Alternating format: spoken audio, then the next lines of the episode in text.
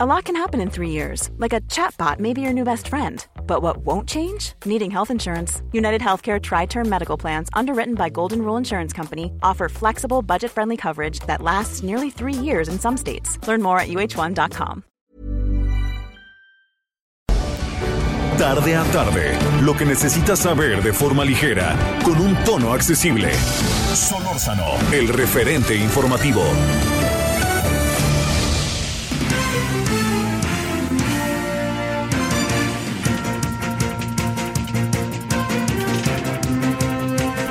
Buenas tardes, aquí andamos como casi todos los días porque nos fuimos y regresamos hasta un poquito antes, pero agradeciéndole con profundo gusto que nos acompañe. Yo espero que haya pasado buenos días estos días, que ha sido bastante, pues este, digamos, eh, como sea, fueron días de relativo descanso, pero en medio del tema del coronavirus, como usted sabe, estamos con un ojo al gato y otro al garabato, ¿no? Pasan muchas cosas que uno por ningún motivo puede pasar por alto. Yo le agradezco enormemente, estuvimos eh, unos días fuera, eh, ya pronto pues, me, pues, habrá oportunidad de muchas cosas y por lo pronto le reitero mi agradecimiento. Gracias a Isaías, gracias a todos los que anduvieron por acá en estos dos días en particular, ¿no? Bueno, eso es este lo, lo, lo primero. Lo segundo es eh, perdón, yo sigo con el tema del coronavirus, ella sabe, para mí eso es esencial. Pero ahorita platicamos de él. Pero, a ver, si usted en su vida, eh, vamos a suponer que tiene mi edad, por, por ahí anda, 68 años, ¿no? Vamos a suponer que usted tiene ya más fácil, entre 30 y 80 años. Hay una concepción de Estados Unidos ¿no? De lo que es Estados Unidos. Algunos, algunos, algunas, pues vivieron Estados Unidos de manera muy idílica. Otros más lo vivieron, pues se lo digo, usted lo sabe, ¿no? En la onda, pues que se iba uno con los niños y podía, alcanzaba, hacía deudas y se iba uno a Disneylandia, ¿no? O a Estudios Universal. U otros iban a Nueva York, u otros iban a Nueva Orleans a echarse ahí un jazz, les gustaba mucho la música. Era un lugar relativamente accesible, ¿no? Relativamente accesible. Porque había muchas facilidades para irse, ¿eh? No necesariamente, por favor, empecemos con una cosa de fifís. Por favor, una buena cantidad de chairos viven felices cuando van a Estados Unidos. Bueno, esto se lo planteó por lo siguiente, porque fíjese que así como hemos visto Estados Unidos a lo largo de décadas, hablo generacionalmente, por supuesto de siglos, pero nosotros generacionalmente de décadas, eh, habrá que entender algo. Estados Unidos ya no es lo que era. Ya no es lo que era. Esto cambió. Y va a cambiar de muchas maneras. Porque una de las pruebas más, eh, digamos, uno de los elementos más fehacientes ante nuestros ojos, ante nuestra sensibilidad, hablo del mundo, pero particularmente de países cercanos como nosotros, incluso Canadá, lo puedo imaginar, Centroamérica, ¿no? Que veíamos a Estados Unidos pues como bien lo dijo Biden, ¿eh? como un faro, pues hoy está en profundo cuestionamiento. Si me preguntan por qué está en profundo cuestionamiento, está por varias razones. Una es que es un país dividido. Ojo con las divisiones, ¿eh? Ojo cuando un país se divide. Debe pasar cada cosa que para qué quiere. Pero no solamente es que está dividido el país. La otra cuestión que también es mucho, muy importante ver es que no solamente está dividido, unos piensan de una manera, otros de otra manera, pues eso siempre tiene una parte positiva. No, está polarizado. Y hoy vimos una escena, eh, y todavía está ahí la escena, creo que poco a poco está entrando en otra etapa, que es como un numeroso grupo de ciudadanos estadounidenses, simpatizantes en la mayoría de Trump, sin dudar que haya provocadores, simpatizantes de Donald Trump, se metieron al Congreso, al Capitolio, tomaron el Capitolio, algunos de ellos armados, se metieron y se sentaron incluso en la silla del chairman, ¿no? O sea, del mero mero, del señor Pence que estaba ahí. Bueno, que lo sacaron como pudieron. Y todo ello pasó por una inconformidad por la elección que este, la elección de los Estados Unidos de parte de los simpatizantes de Donald Trump. Además, yo creo que algo que es muy importante en medio de todo esto es algo. 70 millones de estadounidenses votaron por Donald Trump. No es cualquier cosa. No es cualquier cosa, por favor. Si bien cerca de 80 votaron por Joe Biden, aquí lo que cuenta es quiénes eh, podrían estar simpatizando con las estrategias de Donald Trump. Y aquí hablamos, si no de, eh, si no de los 70 millones, pues sí de un número, en América Profunda, bastante numeroso. ¿Qué va a acabar pasando? Pues es verdaderamente, hay algo de enigma, ¿no? Pero yo le diría que, a ver, en función de con quién he platicado, en función de con personas que he hablado hoy, con amigos en Estados Unidos, amigas en Estados Unidos, con función de todo eso, yo le diría, no perdamos de vista que esto no ha acabado. ¿Qué quiere decir? Porque si Trump difícilmente asistirá difícilmente asistirá a la toma de posesión de Biden.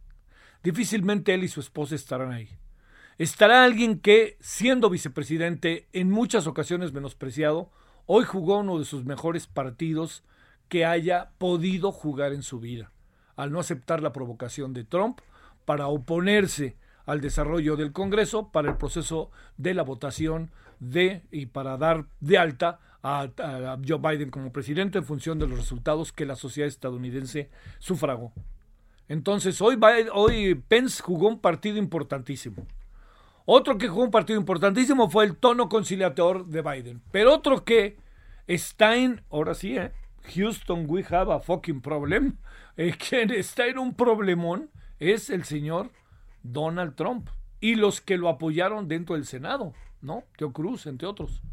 ¿Sabe por qué?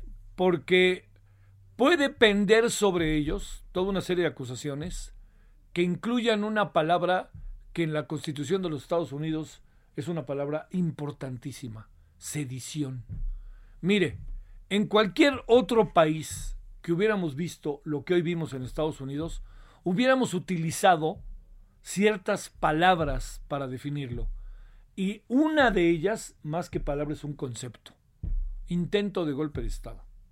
Y eso, espéreme, ¿no? O sea, estaban pasando por encima del Congreso, no permitían que votara el Congreso, quieren el triunfo de Trump como de lugar cuando los votos dicen otra cosa, pues están yendo contra la Constitución y contra la democracia.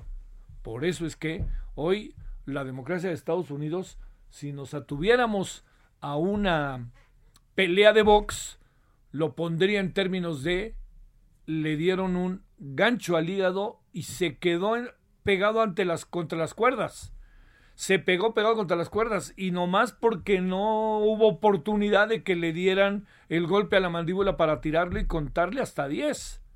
imagínense nada más lo que sería que Donald Trump se quedara como presidente hoy, bajo las condiciones en las que estamos. Bueno, eso me parece que lo que vivimos hoy es una de las historias, al tiempo que más apasionantes, más delicadas en la historia de los Estados Unidos. Conste que dije historia, no dije de esta década, ni dije de los últimos 100 años. En la historia completita de tres siglos de los Estados Unidos. La situación delicadísima sigue siendo, tensa. Imagínese esta misma escena en nuestro país.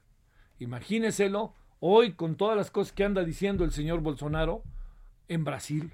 Imagínenselo en cualquier otro país. Sería verdaderamente brutal, lo es en Estados Unidos, y lo es brutal porque Estados Unidos se presume a sí mismo como el faro del mundo. Va de nuevo. Estados Unidos, como lo conocemos hoy, más vale que lo empecemos a ver de otra manera.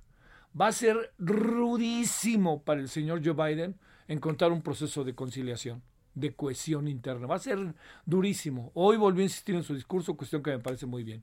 Pero sí estamos ante algo que, espéreme, yo, yo hoy estuve como usted, supongo, ¿no? Atento a las redes, viendo la prensa nacional e internacional, viendo, viendo portales. Y bueno, espéreme, la, la escena es brutal de ver cómo está tomado el Capitolio.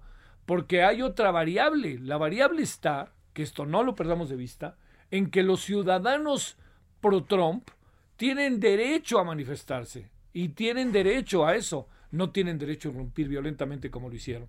Porque además hay algo. Y aquí viene esto que le digo. El futuro de Trump es muy incierto. Cuando digo esto, no estoy diciendo que sea incierto porque eh, pudiera eventualmente recuperar y ser presidente. No. Porque aquí Trump muy probablemente escribió su despedida. ¿Qué quiero decir? Si en cuatro años pensaba hacer algo, esto es muy probable que cale en el ánimo, en la vida de los estadounidenses y también del mundo, por lo que significaría que un hombre como él volviera a gobernar la Unión Americana. Es, eh, insisto, entiendo que estamos en medio de algo, pues sí, verdaderamente inesperado. ¿Por qué?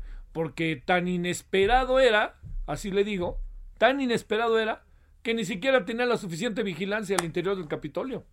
Así de fácil. Dicho de otra manera, hoy hemos vivido, estamos viviendo una página de las más eh, rudas, bravas, contradictorias, dolorosas, terribles en la historia de la Unión Americana. Eh, pero, como bien dice el dicho, cuando veas las barbas de tu vecino, pon las tuyas a remojar. ¿Por qué? Ojo con los procesos de división interna. Ojo. La diferencia de opiniones es fundamental en la vida. Pero la polarización y alentar las diferencias es lo que nos coloca en circunstancias muy delicadas. Y yo no creo, se lo digo, que quede clarísimo por si alguien lo pudiera malinterpretar o interpretar de otra manera más que malinterpretar. Yo no creo que haya un paralelismo en términos del sentido de gobierno que tiene el presidente de México y el presidente de los Estados Unidos. Lo que sí creo que puede haber paralelismo es en algunas de las estrategias que puedan provocar inevitablemente, a pesar de diferentes proyectos de gobierno, desenlaces parecidos. ¿No? A ver, cuando el presidente dice, cuando el presidente Trump dice hoy en la mañana, ¿no? Allá en, en su discurso, no voy a aceptar nunca, nunca la derrota. ¿Qué es lo que está diciéndole a sus millones de seguidores? Les está diciendo, no perdí. ¿Y qué es lo que hacen? Pues se levantan los seguidores y se salen a la calle como se salieron al Capitolio. Ojo con eso. O sea, poco le importa. El, señor Trump quería sacar votos de todos lados. Ya Georgia perdieron ya las dos senadurías. O sea, tiene ya mayoría en las dos cámaras el señor Biden que es la mejor noticia como están las cosas que puede haber, porque los republicanos tienen que pasar por un proceso en donde se deben de dar cuenta quién pusieron de candidato otra vez. Ya tenían cuatro años, yo entiendo que querían ganar a como de lugar, pero no había quien sustituyera a Donald Trump allá adentro, ¿eh? dentro de la casa no había quien. Bueno, esto lo vamos a tener ahora con estos detalles maravillosos que tiene el señor José Carreño, que ha estado en Washington muchas décadas, conoce lo que pasa ahí y que estoy seguro que ha de tener cara para decirlo en el anglicismo de what, ¿no? Con todo lo que ha visto, me diga lo que me diga José Carreño, le aseguro que nunca había visto esto. Así de fácil. Bueno, 16, iba a ser 17, no, 16 con 13. Oiga, le agradezco de nuevo que nos acompañe. Espero que haya tenido buen inicio de año. Las cosas no están fáciles ni van a estar fáciles, ¿eh? se lo aviso. Aquel señor que está en Palacio Nacional que dice ya pasó lo peor, ya estamos pasando lo peor. Señor que está en Palacio Nacional, no diga eso. Yo sé lo que le digo, mejor cambie el tema o dígalo de otra manera. Tampoco diga que ya todos quisiéramos tener un funcionario como López Gatel. Ya que en el mundo, por favor, no, hay no hay necesidad. No hay necesidad, hombre puede hablar bien de Gatel sin poner esos ejemplos. Y cada vez que nos ponemos de ejemplo de que somos los más meros meros del mundo, acabamos con un santo sablazo en la cabeza. No, somos los primeros en poner las vacunas y resulta que estamos en lugar 32.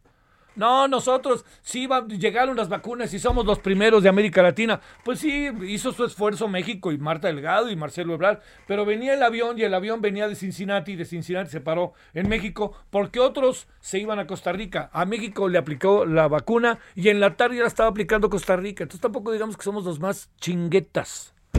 O sea, no hay necesidad.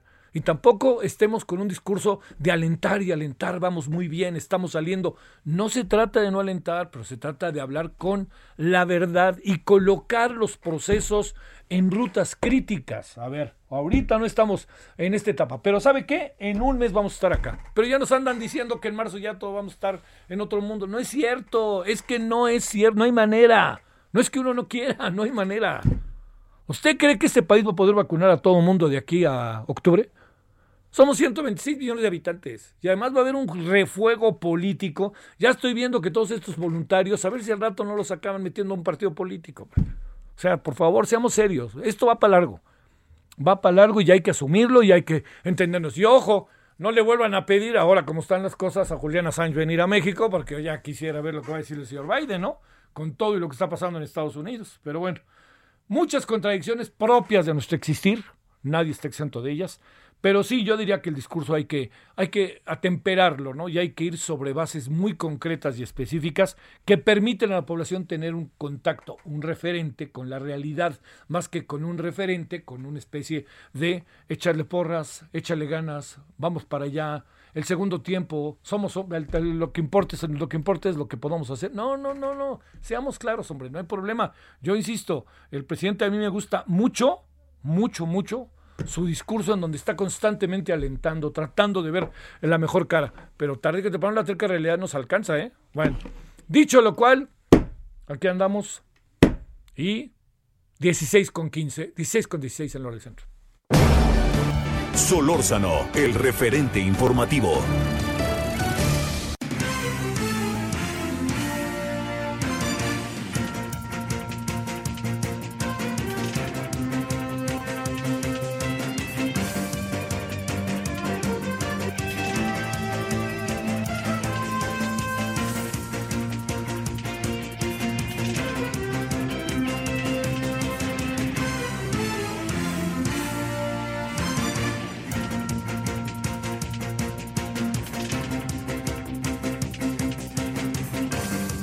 Bueno, entonces aquí andamos y le agradecemos, mi querido José Carreño, yo creo de editor de la sección Orbe del Heraldo de México. Querido José, yo te puedo asegurar que me digas lo que me digas. Has visto todo menos lo que está pasando hoy, ¿no? Absolutamente, y creo que solo, bueno, creo que solo podríamos tener un referente en los libros de historia de los Estados Unidos. Casi me atrevería también a señalar lo que dice lo que este, decía hace un rato una amiga mía, catedrática de la Universidad Americana en Washington, decía, esto yo lo he visto en Haití, lo he visto en Perú, lo he visto en República Dominicana, nunca esperé verlo en Estados Unidos. Oye, y de paso ahí en, ¿te acuerdas aquellos años en Venezuela, no? En este en, golpe, ¿no? ¿Te acuerdas? En los por supuesto. José, a ver, yo diría para muchas personas que te vamos a escuchar ahora, ¿Cómo, ¿Cómo entender, cómo leer, qué, qué está pasando? Cómo, y, y, además, este, las cosas, de repente decía yo al inicio, hoy José, eh, podrían colocarnos, Pepe, en una situación en donde pues podría ser acusado hasta de sedición el, todavía presidente. A ver, ¿cómo ves las cosas? Mira, esto es muy, muy, muy, muy complicado, porque son muchos factores.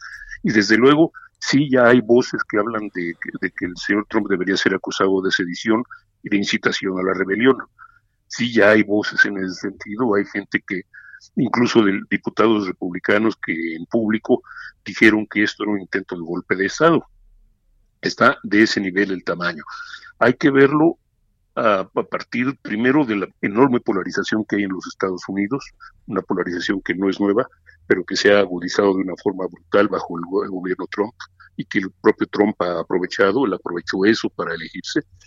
Hay que verlo también a partir del surgimiento de todo un grupo, de todo un sector social que se considera abandonado o traicionado por el sistema, los, los deplorables de los que hablaba Hillary y Ronald Clinton hace, hace, las elecciones de 2016, que son pues eh, gente de clase media baja o de clase baja, ah, sobre todo uh, blancos, que no han logrado incorporarse al cambio económico, social y económico de los Estados Unidos, o que se sienten abandonados por, eh, por, por la incidencia de comercio internacional, por el cambio, por los cambios culturales y, uh, ¿cómo se llama? Este, y, raciales que hay en, un país donde la raza blanca, valga la expresión, eh, en pocos años va a ser una la mayor de las minorías que formen el todo en ese país. Es decir, es, socialmente, económicamente es eh, muy, muy complicado.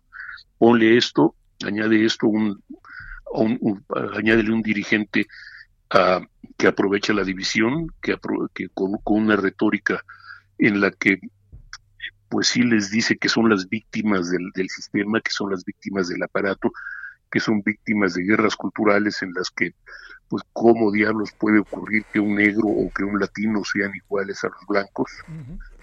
Si son ellos los que construyeron el país, ¿cómo puede ocurrir que, que, un blanco no sea suficientemente eh, talentoso como para ganar millones de dólares, eh, aunque no haya estudiado?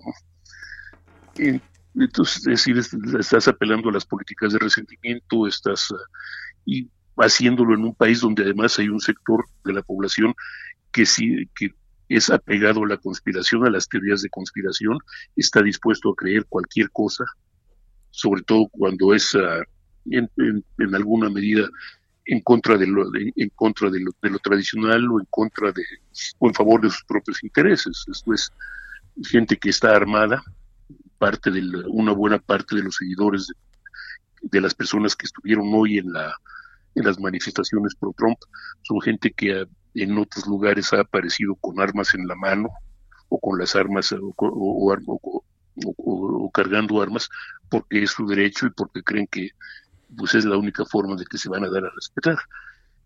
Entonces tenemos una combinación social muy explosiva, muy uh, muy fuerte, además, si le añades la crisis económica y la crisis social creada por el COVID-19, las polémicas en torno al, uso de la máscara, que fueron literalmente polémicas políticas, porque para algunos eso era una infracción a sus derechos, a sus derechos civiles, etcétera. No es decir, esto parece caótico, la descripción que te estoy dando es muy caótica, pero es un poco el reflejo de lo que está ocurriendo, es decir, son muchísimos factores, todos confluyendo en los llamados del presidente Trump, asegurando de que esto fue, de que las elecciones fueron un fraude, aunque no han podido presentar ni él ni su equipo una sola prueba en ese sentido, pero es su palabra de que es un fraude, de que hubo a, ahora ya ahora ya no solo fueron un fraude, sino que dos meses después de las elecciones afirma que su victoria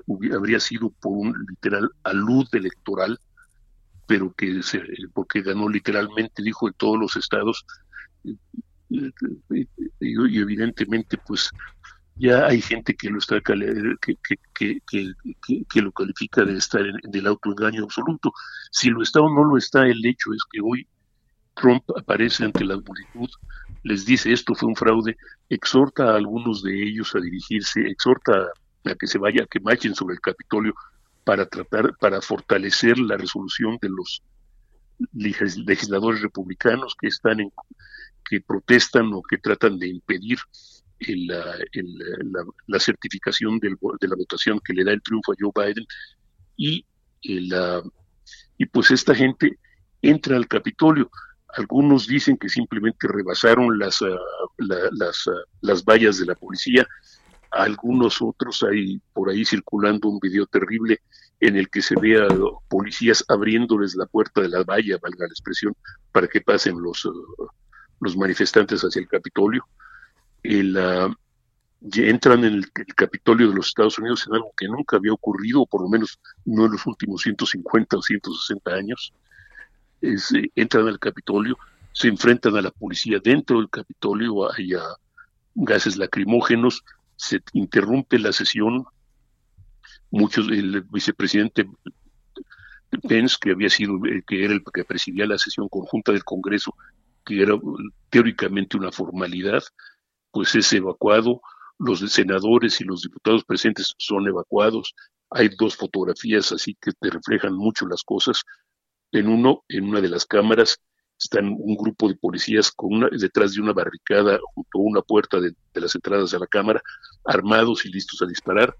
En otro hay, un, hay tres o cuatro ah, manifestantes sentados o ah, ahí en, en, lo que es el, presidio de la Cámara de Diputados y una de un hombre que se siente este, con los pies encima del escritorio de, de la presidenta de la Cámara, de Nancy Pelosi. Entonces, es Nunca se ha visto esto. Ahora ya salió la Guardia Nacional a la calle, la alcaldesa de Estados de, Washington, Muriel Browser, eh, determinó el golpe, un toque de queda a partir de las seis de la tarde, es prácticamente a partir de, dentro de, media hora entra en efecto el, toque de queda. Eh, oye, José, este, ¿nos permites ir a la pausa y regresamos? Sí, ¿cómo no? Sí, sale, ¿no? Porque ya ves cómo estamos con esto de los tiempos. Sale. Mm. Muchas gracias, José. Vamos entonces a la pausa y no, no nos alejamos mucho. Regresamos con lo que está pasando en Estados Unidos. Hoy vamos a hablar del apagón y va a ver los datos que hay como para que vea. Pausa. El referente informativo regresa luego de una pausa. Heraldo Radio, la HCL se comparte, se ve y ahora también se escucha. Heraldo Radio, la HCL se comparte, se ve y ahora también se escucha. Estamos de regreso con el referente informativo.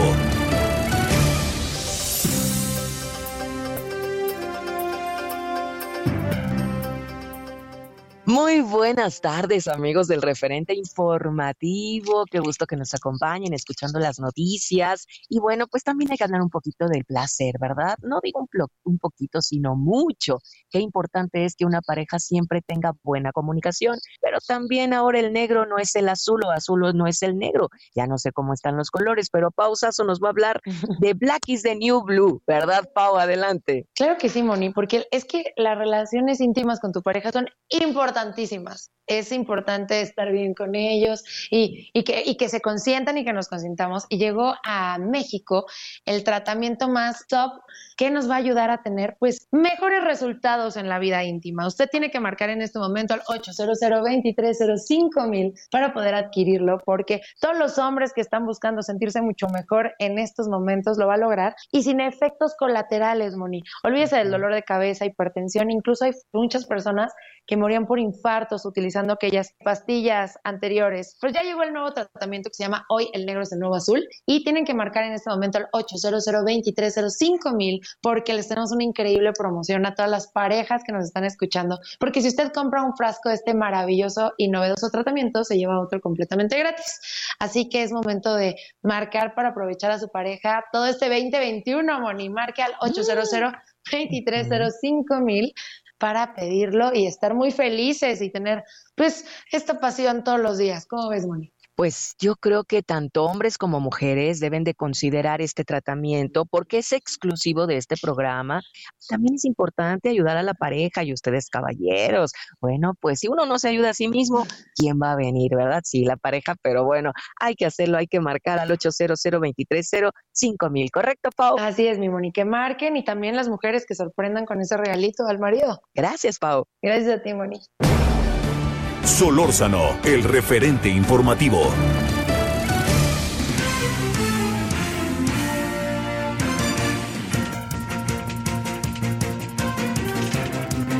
Bueno, aquí estamos de vuelta con José Carreño. Oye, José, aquí hay un este un tuit que verdaderamente me causó gracia.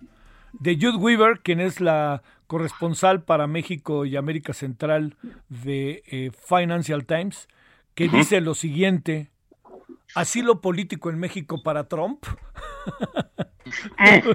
Adelante, José. A ver, este, a, ver, derroteros, ¿qué te pareció el discurso de Joe Biden?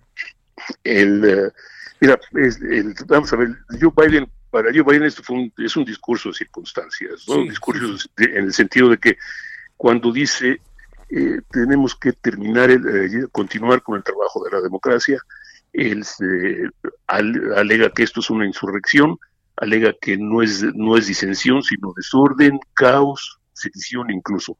Y está pidiéndole a Trump que, que trate de, que bueno, que, que ya que le ponga freno a su gente y que, y que y a los sediciosos o a los grupos amotinados que regresen a sus casas.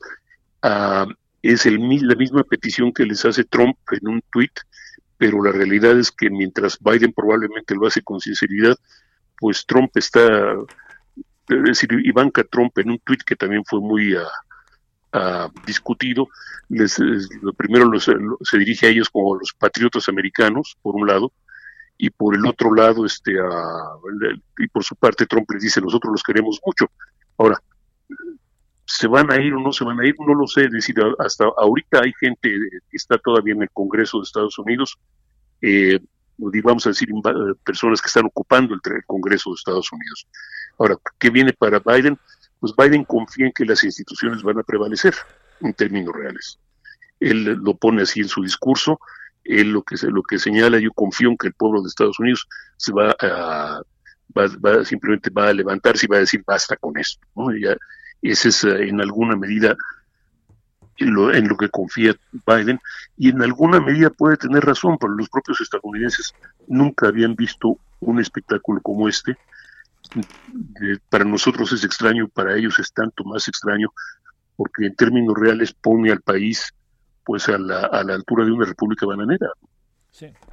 Así de simple y fácil. Oye, ¿cuál, cuál alcanzas a apreciar, eh, José, que podría ser el desenlace con una nueva variable, que es que ganaron los demócratas Georgia? Mira, hay dos cosas importantes ahí. La, victoria de Georgia ciertamente es importante, pero recuerda que el Senado queda 50-50 en todo caso. El, para Biden va a ser, no, va a Biden tiene va a tener el Senado con 50 senadores demócratas, más el voto de la vicepresidenta Kamala Harris, que es por ley la, la presidenta de, del Senado en ejercicio, y, el, ah, y una minoría muy pequeña en la Cámara de Diputados. Va a tener que negociar constantemente y quién sabe hasta qué nivel, no solo con la izquierda demócrata, sino con el centro republicano centro, eh, lo que estamos viendo, por otra parte, también es una profundísima división del Partido Republicano. No es nada más un debate entre a la izquierda y a la derecha, como sería en el caso del Partido Demócrata, pero sino una división profunda, en este caso entre trompistas, por decirlo de alguna forma, gente que está en la extrema derecha y, uh, y digamos, republicanos conservadores tradicionalistas que estarían en el, en el centro. Uh, quién va a ganar eh, en el Partido Republicano es una cuestión que puede tener incidencia en las eh, políticamente en la forma en que Biden pueda gobernar por lo pronto y a futuros más allá, por supuesto. en, el ah, porque digamos que en el Senado los que digamos que los legisladores republicanos van a tratar de entorpecer por todos los medios y hay muchos medios ah, legales políticos a su disposición los uh, cualesquiera sean los programas que, que, adelante que adelante Biden o digamos las propuestas más progresivas o más progresistas que pudiera hacer Biden. Eh, ¿Cómo va a afectar esto la relación con otros países? Pues, no, lo sé, ¿no? Probablemente va a ser una relación ríspida con China, aun cuando se trate de componerla. Va a ser una relación complicada con, con aliados tradicionales en temas de comercio internacional, en temas de migración. Va a haber, van a ser cuatro años muy ríspidos en todos los órdenes. Bueno, este eh, se, se, llevará a efecto la votación, aunque sea mm. en una sede alterna, supongo. Eh, se, supone que estaban en eso, justamente en estos momentos estaba, estaba buscando y, y encontré ¿cómo se llama? Este, poco antes, mientras, eh, poco antes de que cerraran el Capitolio y, empezara la evacuación de las ah, de, la, de las ah, de, las de las dos cámaras, ah, los empleados del, del, del Capitolio recogieron las cajas con los votos del colegio electoral y los trasladaron a un lugar seguro donde que no especificado, pero donde se supone va a continuar el trabajo de certificar y el debate alrededor de la certificación de la, de la elección. Muy bien. Oye, este, ¿imaginas a Trump y algunos legisladores republicanos este, con causas penales en su contra? Pues de imaginármelos me los imagino, no sé si políticamente sea viable, pero de imaginarlos sí los imagino con toda franqueza. Es decir, específicamente al, presidente Trump, específicamente al senador Ted Cruz de Texas y alguno y algún otro legislador, que han sido muy abiertos en su en, posiciones así muy, muy, uh, muy contrarias a la, en este caso al desarrollo de un proceso político tradicional, democrático, y en, uh, y en lo que muchos aseguran es eh, bordea, si no es realmente un llamado a la sedición y a la violencia. Oye, este, por ahí va tu artículo de mañana, supongo, ¿verdad? curiosamente más bien va por ahí, va por otro, va, iba por otro lado. Estamos, estoy tratando de componerlo porque me, iba por la relación México-Estados Unidos. Mira, no. Oye, yo ya hice el mío y lo hice sobre las elecciones en Morena. Pues ya ni modo que cambiar en el camino, ya mañana será otro día, ¿no? Sí. No, pero mira, lo que te puedo decir son dos cosas, ¿no? Este es al margen de todo. Mira, el, estás viendo el, Mira, puedes comparar esto como, un poco con, los... Eh, suena, suena horrible, pero hay un punto de comparación histórico muy desagradable, que es el cesarismo de, Roma. Sí.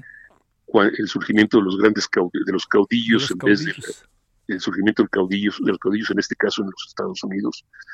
El, y, ¿cómo se llama? Y en alguna medida también la debilidad institucional ante grupos uh, pues, violentos, ¿no? Sí. Se, podría decir. Y eso me hace, me, remite a la República de Weimar en Alemania a principios de los años 30. Bueno, te mando un gran saludo, José, y como siempre, gracias. Oye, Javier, un placer, gracias. Gracias. 16:40 en la hora del centro. Solórzano, el referente informativo.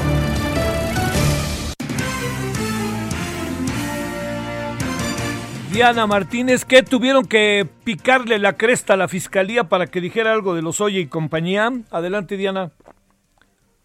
Javier, buenas tardes. Pues tal parece que así fue. y pues ya pasaron cinco meses de que el exdirector de Pemex, Emilio Lozoya, presentó una denuncia contra tres expresidentes y diversos políticos por, por varios delitos como lavado de dinero, enriquecimiento ilícito, delitos electorales, cohecho, asociación delictuosa, entre otros. Y bueno, ya finalmente la Fiscalía General de la República informó que la próxima semana judicializará la carpeta de investigación que se inició tras estos señalamientos de, de los hoy en contra de eh, diversos exfuncionarios como el exsecretario de Hacienda y Crédito Público Luis Videgaray. De acuerdo con la Fiscalía, ya se realizaron diversas diligencias en esa indagatoria y aunque no, no a conocer los nombres de los que serán enviados ante un juez, pues ya señaló que será contra quién o quiénes ya existan pruebas suficientes. Recordarás que pues en esta en esta denuncia eh, se menciona al gobernador de Querétaro, Francisco Domínguez, al ex senador Jorge Luis Lavalle Mauri, entre otros eh, panistas, también eh, Ricardo Anaya, Ernesto Cordero, entre otros. Lozoya Austin, por lo pronto, pues está vinculado a proceso por los casos Odebrecht y agronitrogenados y, pues sigue en libertad con medida cautelar como el, la colocación de un brazalete electrónico, Javier. Vale. Bueno, este, pero seguimos sin verlos, mi querida Diana. ¿Dónde fregados No se le ha visto. ¿Dónde fregados anda ese hombre? Bueno, gracias, Diana. Buenas tardes. Buenas tardes, gracias. Ahora 16:42 en hora del centro. Solórzano, el referente informativo.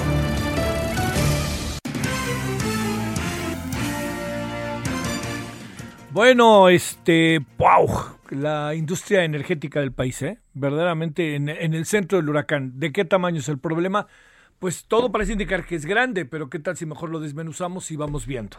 Eh, Fluvio Ruiz Alarcón, analista del sector petrolero. Querido Fluvio, como siempre, muchas gracias. ¿Cómo has estado?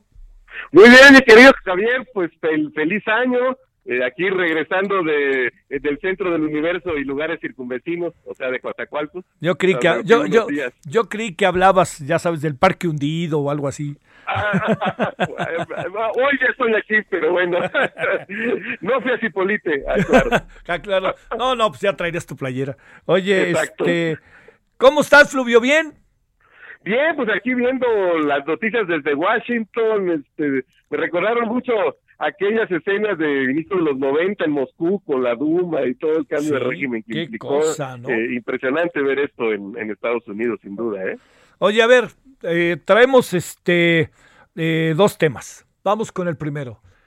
El tamaño del problema que Financial Times dice que tiene Pemex es de ese calibre, exagera, no tiene toda la información, o desde aquí adentro en México nos están viendo la cara uh, sobre el materia petrolera. No, sin, sin duda que es de, es de ese calibre, ¿no? Lo, hemos comentado eh, muchas veces. El, el, régimen fiscal de Pemex es un régimen completamente confiscatorio, ¿no? Eh, eh, ya hemos creo comentado que desde el sexenio de Ernesto Cedillo es un régimen que a Pemex le quita más del 100% de su rendimiento de operación, de manera que no es ninguna sorpresa que eh, petróleos mexicanos esté tan endeudado si pensamos que tan solo para pagar impuestos y derechos tiene que endeudarse, ¿no? Porque más del 100% de sus utilidades le son eh, extraídas por, por el Estado mexicano, ¿no? En la época de Cedillo el promedio fue de 102% y ese promedio no ha hecho más que crecer a 105 con Fox, 109 con Calderón y un impresionante 148% con Enrique Peña Nieto. ¿no? Entonces, ese es un eh, eh, tema eh, central que ha llevado Pemex, uno, a tener un pasivo laboral también muy grande, porque no, no se ha podido ir financiando la reserva laboral,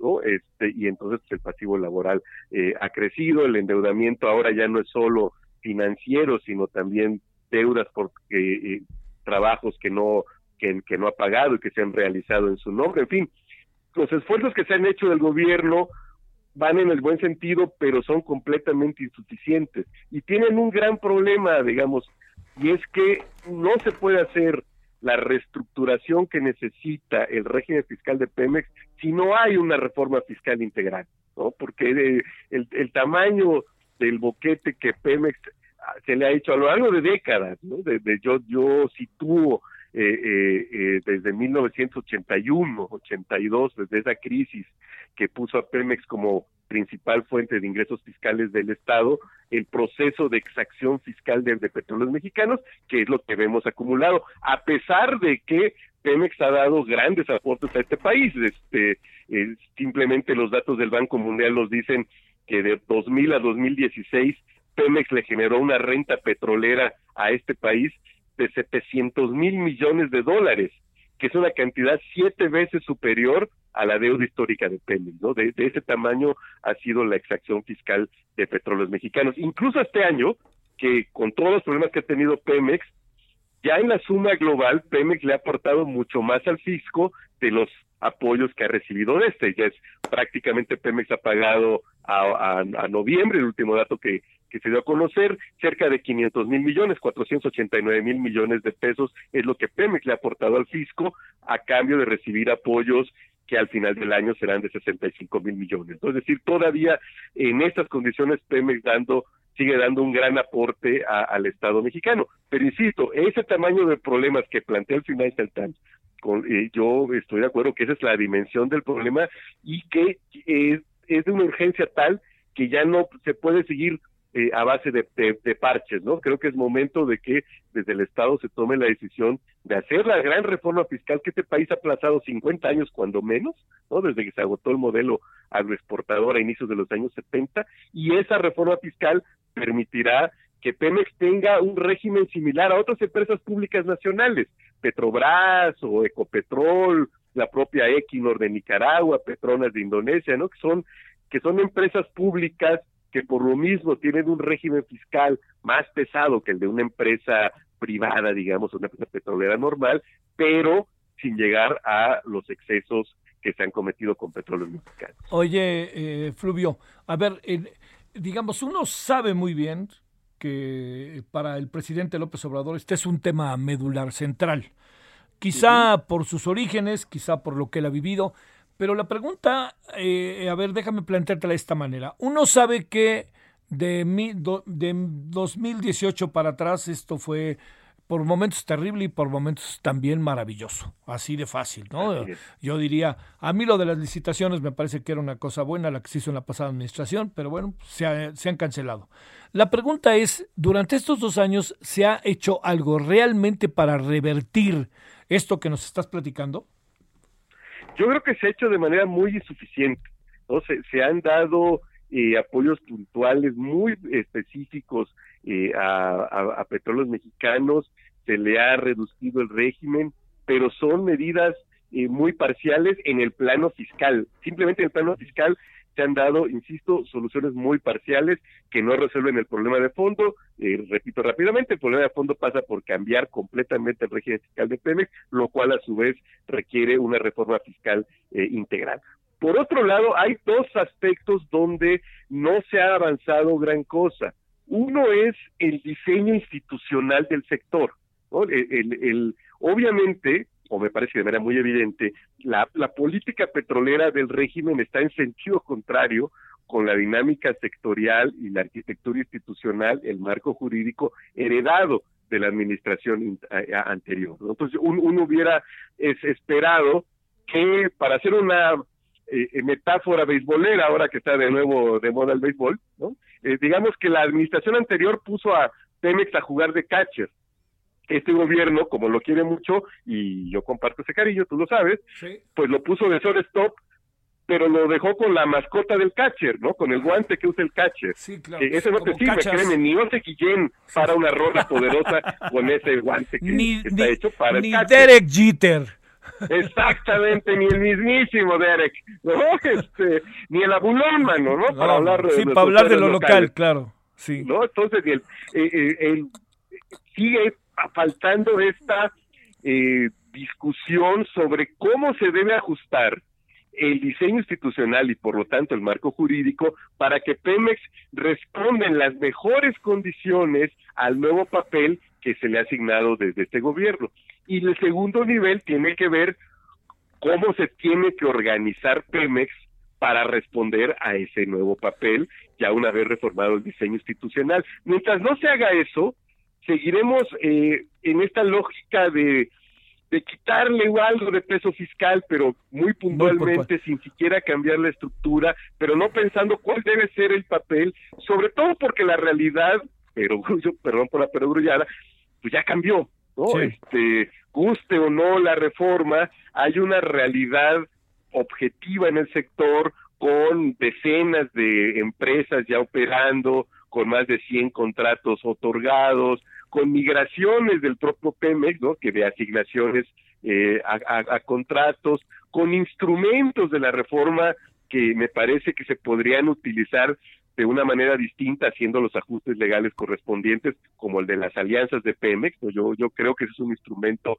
que es muy valioso eh, a condición de que se utilice donde es útil para que Pemex logre sinergias con otros operadores. Digo, yo no le veo sentido que Pemex se alíe en aguas someras, donde sigue siendo el líder mundial con todos sus problemas, pero por supuesto tiene todo el sentido del mundo en aguas profundas. Entonces, me, parece que eh, eh, esa dimensión más institucional y más de la estructura corporativa de petróleos mexicanos ni siquiera se, ha abordado. No es más, yo te diría, ni siquiera hay una evaluación objetiva integral de la reforma. Tendría, eh, a ver, muy en breve, que tenemos tres minutitos, pero así, muy en breve, ¿tiene sentido dos bocas o no? Mira, tiene sentido como una cuestión de seguridad energética, no para abaratar la gasolina. Creo que también ese ha sido eh, el, punto, ¿no? Que hace falta esta coherencia de, de, conjunto, ¿no? Mira, eh, en el mundo, mi querido Javier, hoy que estamos platicando, y me da gusto que lo hagamos por primera vez en el año, hay proyectos en, en refinación, de rehabilitación, de mantenimiento, de reconfiguración y de construcción de nueva capacidad de procesamiento de crudo por 8 millones de barriles diarios, que implican casi el 10% de crecimiento de la actual capacidad. Es decir, el mundo no está abandonando la refinación, el proceso de la transición va a ser muy lento, pero entonces la seguridad energética que se busca con dos boscas, pues tiene que financiarse colectivamente y tiene que estar eh, claramente identificada como tal. A mí me parece un error pensar que se hace para que sea más barata la gasolina, no, se hace para que tengamos seguridad en el abasto. Para mí ese es el, sentido que puede tener eh, una obra como Dos Bocas. Ya ahora es, es ocioso discutir, se pudo haber hecho en otro lugar, continuar Tula, en fin, ya creo que esa discusión se tuvo que haber dado al inicio del sexenio, no se dio, va a ser en Dos Bocas, pero hagamos que valga la pena, ¿no? Al, al lado de Dos Bocas se tienen que reconfigurar las tres refinerías que no se han reconfigurado, Salamanca, Salina Cruz y Tula. ¿Por qué? Porque el combustible sí ya no va a tener mercado, ¿no? Las gasolinas sí, y, la turbocina, por supuesto, ¿no? Toda un, pensar en un avión eléctrico transatlántico todavía es cosa de ciencia ficción, ¿no? La turbocina seguirá siendo necesaria y muchos de los otros productos que produce la refinería. Pero el combustible va de salida, entonces no tiene sentido que esas tres refinerías no se reconfiguren, ¿no? Entonces, que tiene que ver todo, rehabilitar las tres de reconfigurar, reconfigurar las tres que no lo están, terminar los bocas y discutir cuál es el nivel socialmente óptimo de la fiscalidad de los combustibles para que la seguridad energética, el costo de la seguridad energética se reparte de manera socialmente equitativa. Bueno, oye, ya no nos va a dar tiempo, si nos aguanta, si nos da tiempo después de la pausa, nada más para plantear, eh, lo que pasa es que eso que estás diciendo no es exactamente lo que dice el gobierno respecto a dos bocas, pero bueno, así es. ¿Sabes qué? Hagamos, hagamos un, si nos hace un favor, aguántanos tantitito a la pausa y eh, déjame preguntarte, que nos digas en pocas palabras qué piensas de este documento apócrifo que no sé, no sé cómo pudo haber salido del apagón, ¿cuál? no hubo ni apagón, no, no hubo, perdón, ni, incendio.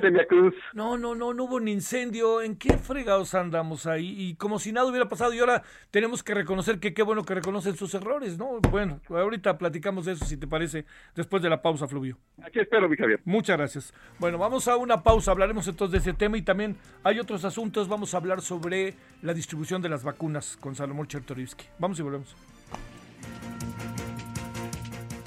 El referente informativo regresa luego de una pausa. Heraldo Radio, la HCL se comparte, se ve y ahora también se escucha.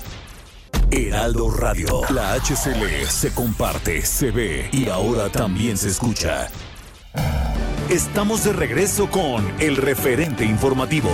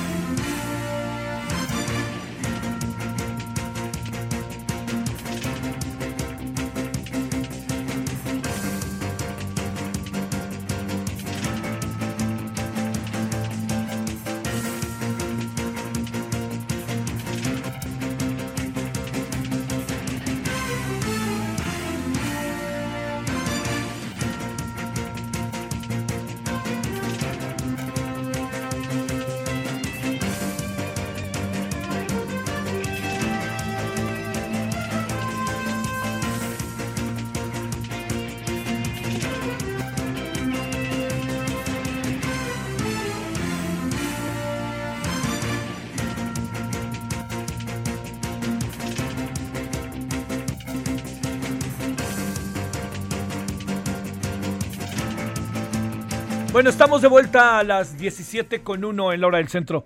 Bueno, Fluvio Ruiz, eh, consultor, analista del sector petrolero. Fluvio, terminemos exactamente a ver qué pasó y por qué este apagón, como diría Celia Cruz, y además en el Día de los Inocentes. ¿Qué fregados pasó, Fluvio? Sí, mira, lo, lo, que... ¿Escuchas, Fluvio? ¿Perdón? A ver, ¿no? Sí, sí, lo, lo, que a mí me, me, parece que ahí es que hay también una tremenda eh, confusión institucional, ¿no? La, responsabilidad del sistema eléctrico nacional es del SENACE, que mucho tiempo pues, estuvo dentro de la CFE, pero hoy es un organismo técnico, aunque de repente se olvida que es un organismo con autonomía técnica, ¿no? E, este creo que eh, hay es cuesta trabajo creer eh, en, las razones que, que se han dado, ¿no? Lo del pastizal ya ni vale la pena detenerse. Imagínate que 60 años después de la nacionalización de la industria eléctrica hubiéramos construido un sistema eléctrico nacional que se cayera cada que se incendie un pastizal. O sea, creo que eh, eh, esa es una argumentación que está lejos de la realidad. No, a mí me parece que lo más preocupante es que pareciera una cierta impericia en el manejo del sistema eléctrico, que más allá de la naturaleza de eh, la electricidad, digamos, de la fuente a partir de la cual se genera la electricidad, pues el sistema funciona con las cargas que te permite que ingresen y pretender que con 28% de, carga, de carga procedente renovable se te cae cuando hay países donde funcionan recotidianamente con una mayor proporción de electricidad generada a partir de fuentes renovables, pues habría en todo caso de una gran impericia. Creo que eh, eh, algo falló en el proceso de de detección de estos desfases se demoró quizá demasiado y creo que sí es necesario que se haga una revisión técnica precisa porque lo que está en juego es este manejo del, del, sistema eléctrico. sabemos que efectivamente que no ha habido inversiones suficientes en transmisión, habría que revisar si las eh, cuotas que pagan los generadores para utilizar, que ahí sí se mantiene el, el monopolio del Estado, ¿no? En, en transmisión, CFE Transmisión es la responsable de esto, bueno, eh, eh, si las cuotas que fija la Comisión Regulada de Energía no son suficientes para tenerlo, pues habría que hacerlo, revisar las cuotas de porteo, revisar la participación de todos los, los generadores, incluida la propia CFE, en el, eh, el también el financiamiento del, del respaldo que requieren las energías eh, renovables pero sí me parece que este país no, no merece, así fuera por el Día de los Inocentes, eh, una explicación que me parece muy ligera y que se volvió incluso eh, eh, pues eh, pues lamentable con el recurso a un documento apócrifo no creo que este ya eso ya me parece que excesivo no tener que recurrir a un documento que ahora ya todo el mundo dice que es apócrifo, incluso el propio director de la CFE. No, y luego tenemos que ponderar que, miren, reconocemos nuestros errores y no hay ninguna consecuencia de nada, ¿no? Así es, porque mira, en el fondo yo creo que hubo algún error o técnico eh, físico, digamos, de, algún sensor que no entró a tiempo, porque efectivamente las eh, la, posibilidad de incidentes por, imagínate allá en mi pueblo que hay huracanes a cada rato, que te revienten tirineas, un terremoto muy fuerte, eh, este, lluvias granizadas, incendios, hay obviamente el sistema eléctrico está sujeto a esta serie de de, de eventos. Es, es imposible pensar que no está planificado para hacerle frente, ¿no? Y que este tan fácilmente se te caiga. Entonces creo que sí eh, es necesario revisar esto, porque al final del día pudo haber sido tan simple como reconocer que algún error por falta de, algún sensor por falta de mantenimiento no estuvo listo, que hubo algún error humano en el momento de decidir qué plantas entran al sistema eléctrico y, cuáles no.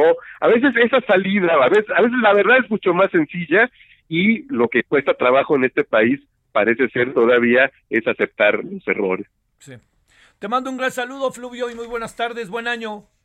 Igualmente, mi querido Javier, y nos estaremos escuchando. Gracias, Fluvio. Hasta luego. Bueno, ahí tiene usted lo que es la mirada de estos dos grandes temas con los que hemos iniciado el año en materia energética, el famoso apagón que la verdad que qué confusa toda la explicación.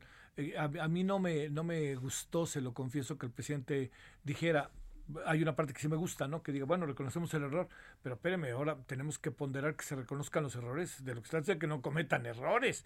Y si se cometen errores, ahora sí que quién fue, así de fácil, quién fue, ¿no? Diría yo. Bueno, pues este, en eso, en eso es en lo que andamos, en que vamos a ni saber quién fue. Y las respuestas de Manuel Bartlett también, hombre, yo diría, Manuel Balte, que es un hombre pues ya muy, muy avesado en estos temas con lo que salió, pero bueno. Vámonos a las 17.6 en la hora del centro. Solórzano, el referente informativo.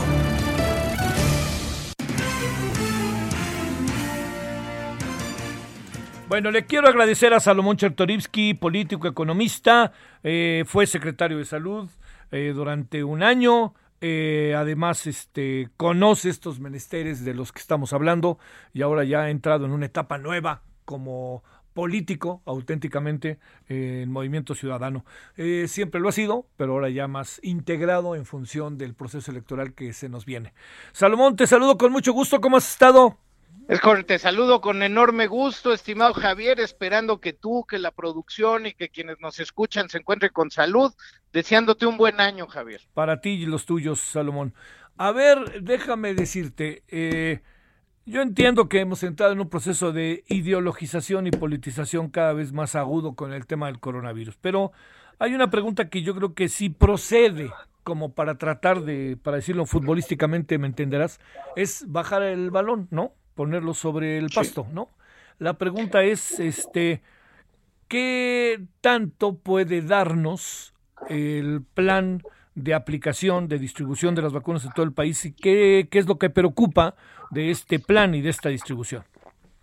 Eh, a ver, Javier, déjame dividirlo en dos partes. Venga. Lo primero es de aquí a que podamos superar los meses de frío, los meses de invierno, en donde todavía no vamos a tener ni vacunas ni vacunación para poder eh, eh, sentir que estamos siquiera cercanos a la famosa inmunidad de manado de rebaño para, para, para decir que ya estamos en otra fase. Entonces, lo primero es hacer conciencia y no caer en ningún triunfalismo de que ya está la vacuna y entonces ya no hay bronca, porque estamos viviendo, Javier, en estos momentos el, el, el, episodio más agudo de contagios en nuestro país y esto simplemente se va a incrementar, se va a incrementar por las nuevas variantes que sabemos es entre 50 y 70% más contagiosa eh, que, el, el SARS-CoV-2 que estuvo circulando en los primeros meses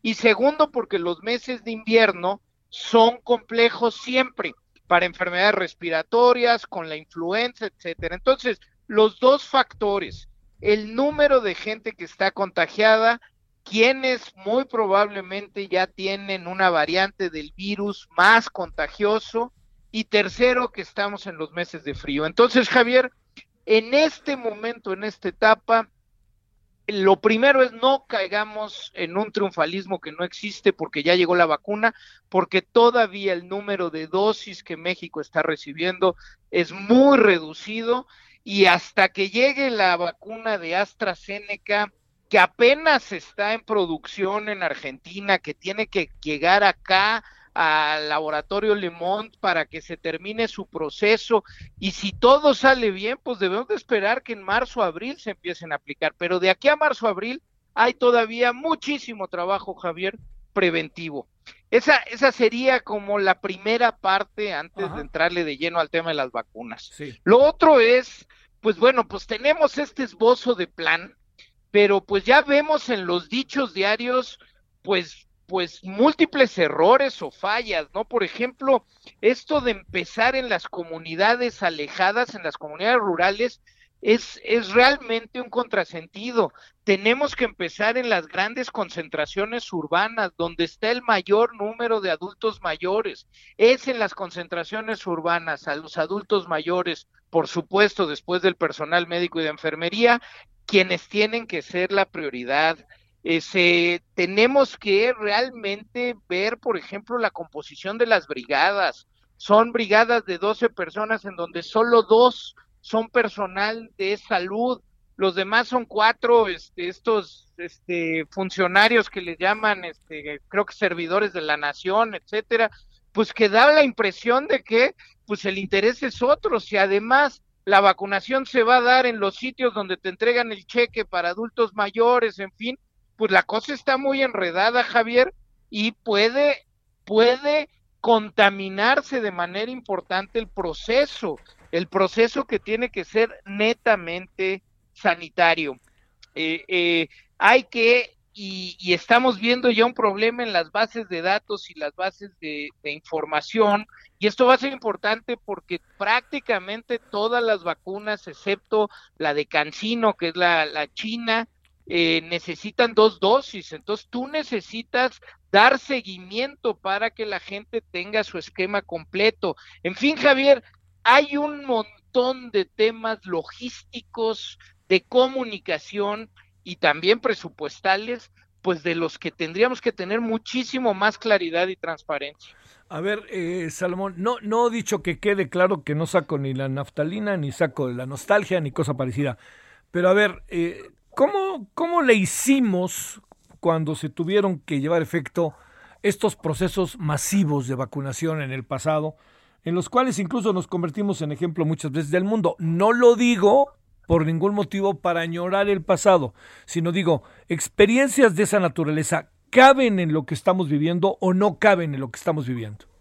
Mira, Javier, eh, sí, sí hay que decirlo y hay que reconocerlo. Esto es un proceso inédito, eh, es, es probablemente el momento sanitario más complejo que ha vivido el país. No, no significa que, que antes del 55 la polio no era un tema y después hasta que en el 90 se tuvo el último caso y que en los 80 el, el SIDA, VIH, pues fue un tema fundamental este, a la atención y que tuvimos este, la, la, la, las fases importantes en mortalidad en infantil hasta que se inician los procesos de vacunación universal en los 90 con el maestro Kumate y con el, con el consumo del vida suero oral para evitar las deshidrataciones. Es decir, ha habido momentos en nuestra historia importantes y que podemos reflexionar porque como tú bien lo dices, México construyó un sistema de vacunación bastante robusto.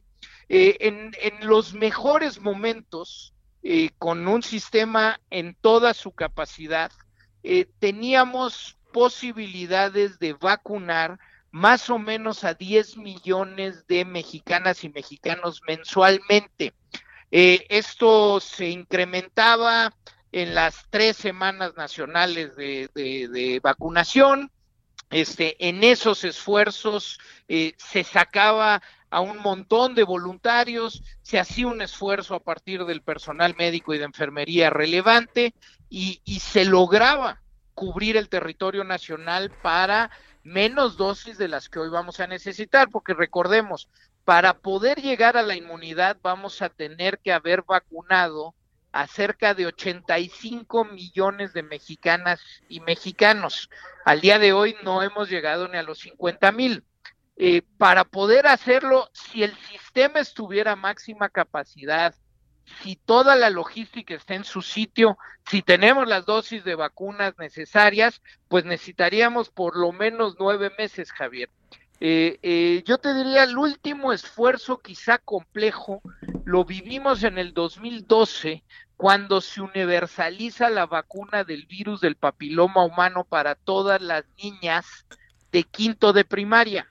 Era un esfuerzo de más o menos un millón eh, de vacunas en primera dosis y un millón de vacunas a los seis meses. Este, convencer a los padres, poder dar el seguimiento, fue complejo. Y toda esa experiencia sí lo tiene Javier, el sistema de salud. Y, en este caso en particular, y hoy además que es 6 de, enero, el Día de la Enfermera y el Enfermero de México, este, te diría además nuestro sistema de, de enfermería este, conoce muy bien cómo trabajar este, los esfuerzos de vacunación. A ver, este, bajo estas premisas, eh, eh, digamos, eh, ¿dónde estaría una de las claves para que, porque además no están llegando todavía en número. Sí, no, no hay vacunas. No hay vacunas en sentido estricto y además ha habido, por supuesto, momentos muy afortunados, se han aplicado, gente que además se ha sentido muy satisfecha y muy merecedora. Y también, pues, los tranzas, ¿no? Pero digamos, han sido realmente los menos, ¿no? Han sido los menos. Sí, sí, hasta ahorita el proceso, pues, muy controlado. Muy controlado. Relativamente controlado, pocos centros o sitios de vacunación, llevas al personal eh, eh, médico y de enfermería a esos sitios para mantener el control, pero una vez que empecemos con la vacunación de millones de dosis, esto no se puede hacer, esto cambia. A ver, ahí, ahí es donde te quería preguntar, Salomón, ahí en esa parte, porque además hay otro elemento que inquieta, que es eh, que va a haber este voluntarios y los voluntarios van a formar parte, no, no los quieran formar parte al rato de partidos políticos. Ya hablo de unos y otros, no de un partido político. Quisiera ver qué va a pasar en los gobiernos de los estados, etcétera. A ver, eh, reflexionemos en la parte final sobre ello, Salomón. Sí, en efecto, eh, siempre, y, insisto, en los esfuerzos relevantes siempre hay voluntarios, ¿no? Siempre hay voluntarios, mucho de ello era eh, estudiantes de medicina, estudiantes de enfermería, estudiantes de veterinaria, eh, de las diferentes universidades del país que se suman, se sumaban a las semanas nacionales de vacunación para lograr los esfuerzos. tenemos que seguir teniendo voluntarios Insisto, ya hay una pieza muy compleja en donde a los servidores de la nación los estás incluyendo en las brigadas.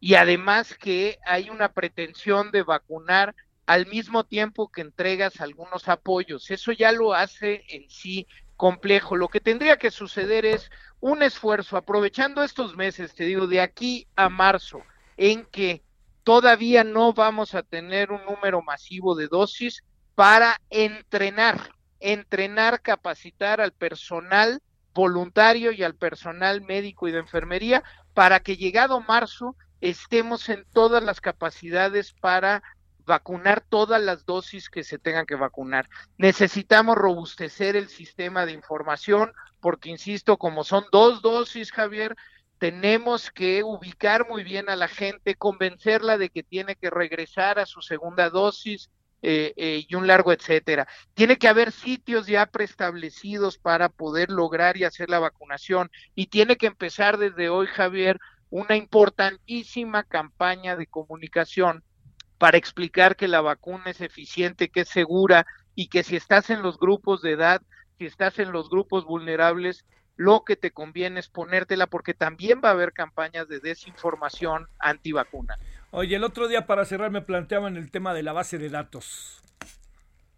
¿De esto qué piensas? Es fundamental, es fundamental, vaya. Si, si uno de los grandes problemas que hemos tenido en el país es que no tenemos información, no se han hecho pruebas, no tenemos bases de datos. Entonces, por ejemplo, hoy se calcula que hay más o menos 32 millones de mexicanas y mexicanos que ya tuvimos contacto con el virus.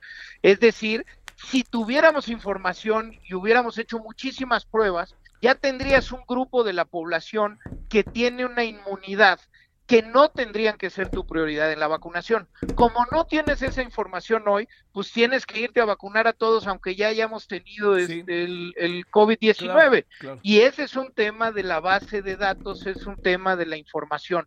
Para el proceso de vacunación es fundamental que la base de datos, para no duplicar, para que gente que está afiliada al Instituto Mexicano del Seguro Social, gente que depende de los servicios estatales de salud, etcétera, etcétera, estén en una sola base de datos, estén registralmente de manera muy puntual y con seguimiento y podamos tener los números correctos, Te mando un saludo, Salomón Chertoriski. Suerte en esta nueva etapa en la que te has metido. Así es, así es, ya ando de, de, de, candidato, bueno, precandidato en este momento, querido Javier.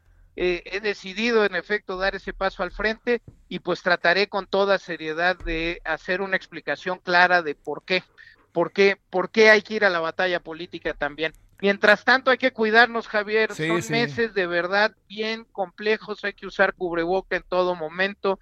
Es fundamental cuidarnos. ¿Le, entras al debate con López Gatel?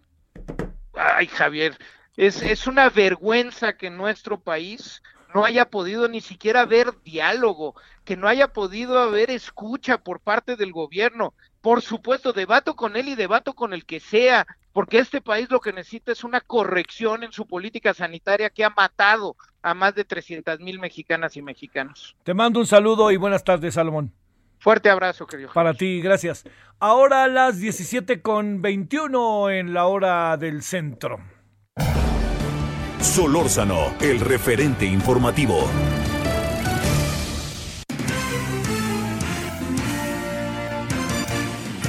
Diferentes eh, reportes en diferentes áreas, de diferentes medios, de diferentes eh, portales, eh, todo eso, nos hablan de que la persona, recuerda usted que fue herida en la entrada de los manifestantes del señor, manifestantes simpatizantes de Donald Trump al Capitolio, ha, muerto, lo que le da a, a la situación una dinámica todavía más aguda de lo que pasó.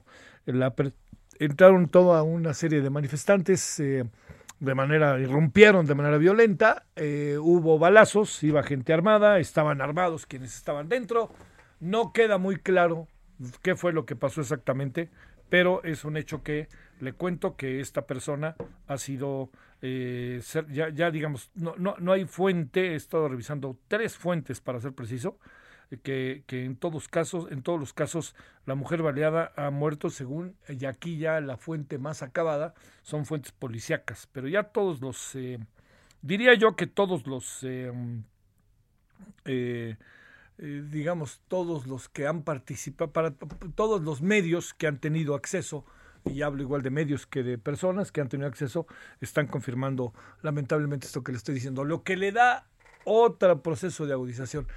Ver las escenas hoy de la Casa Blanca era ver las escenas de muchos países en donde paradójicamente Estados Unidos o intervino o alentó los golpes de Estado.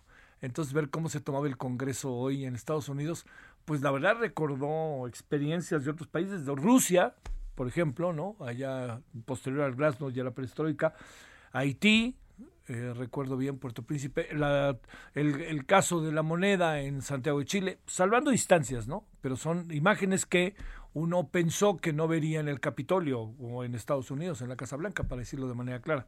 Porque además el término de belicosidad de Donald Trump no ha cedido, por más que diga que la gente regrese, pero dice estas manifestaciones se deben a cuando se pasa por alto la democracia, porque sigue pensando que ganó. Gerardo Suárez, cuéntanos, muy buenas tardes, ¿dónde andas?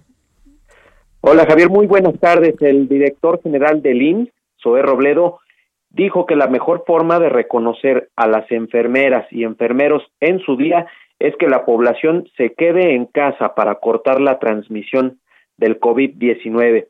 Al, encabezar la ceremonia por el Día de las Enfermeras y Enfermeros, el funcionario lamentó la muerte de 139 trabajadores de este sector tan solo en el Seguro Social a causa del COVID-19 y reconoció su esfuerzo en esta en este espacio en esta conferencia Javier pues insistió en que si las personas queremos rendir un homenaje a este gremio de los trabajadores de la salud pues no es dando un aplauso sino quedándose en casa en estos días para evitar pues mayores contagios y mayores hospitalizaciones. En el IMSS al momento han sido hospitalizados más de 148 mil pacientes a causa de la epidemia y han sido atendidos por alguno de los 53 mil enfermeras y enfermeros que forman parte de los equipos COVID que hacen frente a la pandemia. Sale. Y bueno, recordó. Este, oye, Gerardo, nos vamos a la pausa. Después de la pausa le regresamos. ¿Te parece? Gracias. Pausa.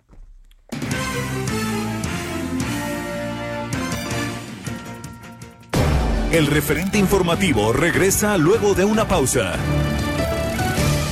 Heraldo Radio. La HCL se comparte, se ve y ahora también se escucha. Heraldo Radio. La HCL se comparte, se ve y ahora también se escucha. Estamos de regreso con el referente informativo.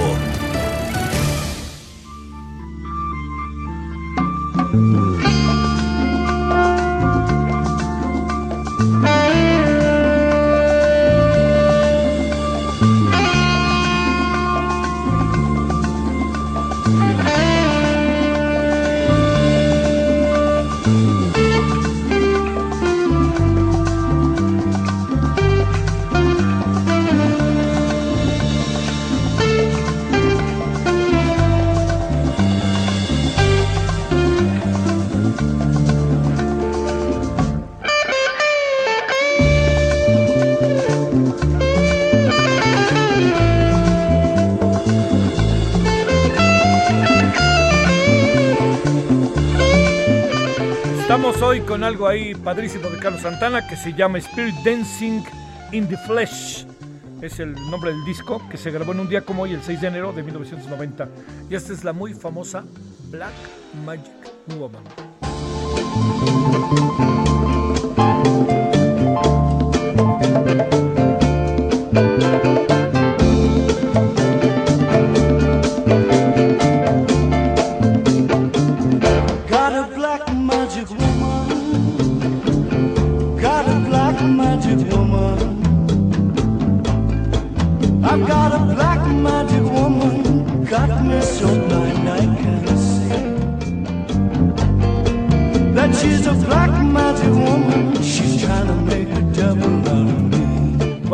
Andamos de vuelta.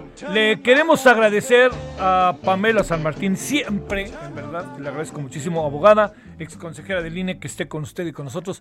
Con Pamela podemos platicar de muchas cosas, hasta de lo que está pasando en Estados Unidos, ¿no, Pamela? ¿Cómo estás? Buenas tardes.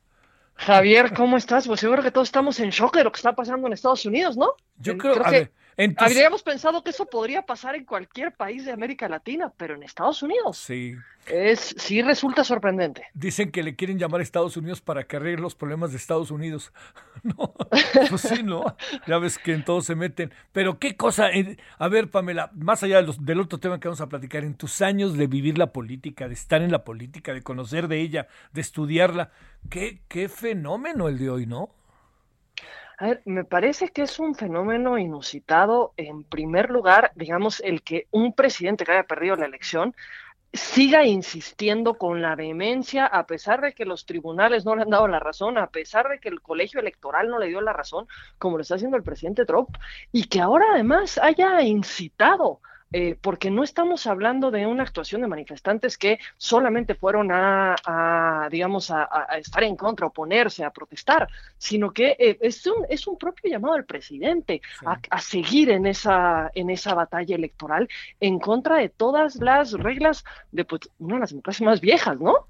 del mundo y de las que se creían más, eh, más consolidadas y que luego salga con un mensaje como el que salió, en el que se les dice a los manifestantes que se vayan a su casa, pero que pues él está con ellos porque de hecho le robaron la elección, me parece que esa parte eh, pues no contribuye a que haya una, una salida positiva para Estados Unidos. Sí, sin la menor duda. Bueno, era inevitable preguntarte eso, como puedes imaginar, mi querida Pamela. Oye, este, a ver, ¿qué, qué relajo traemos con los tiempos oficiales? Eh, siendo que se los quitaron, pero el presidente dice que por qué no los usan para el tema de la pandemia. A ver, exacto, ¿cuáles son los términos técnicos de, esto, eh, Pamela? El, eh, el, área de comunicación social, el director de comunicación social le pide al INE que eh, los tiempos que tiene que administrar el INE sean destinados a la, digamos, a la difusión de mensajes relacionados con la emergencia sanitaria y que a la vez se le pida a los partidos políticos que ellos renuncien a sus tiempos para que sean utilizados con ese, con ese mismo fin. Eh, en esta, digamos, esta es la solicitud que, se formula en la que eh, no debe señalarse, no es la primera vez que una emergencia sanitaria lleva a una solicitud de esta naturaleza y que de hecho la solicitud haya sido, eh, digamos, aprobada favorablemente o resuelta favorablemente. En, cuando el H1N1 en el 2008, si no me falla la memoria, también se hizo la solicitud al entonces IFE y los tiempos del Estado se le dieron al Ejecutivo. Pero creo que eh, si miramos el contexto de eh, que se vive ahora y si miramos el contexto que se, eh, vivía entonces, es muy distinto. Y creo que, digamos, yo, yo vería mucho más similar el contexto que tenemos ahora al contexto que se tuvo después de los sismos de 2017, que si recuerdas, Javier, también se le pidió a los partidos políticos que renunciaran a sus prerrogativas económicas, es decir, a los recursos que se les dan a los partidos, precisamente para poder apoyar en la reconstrucción derivada, derivada de los sismos.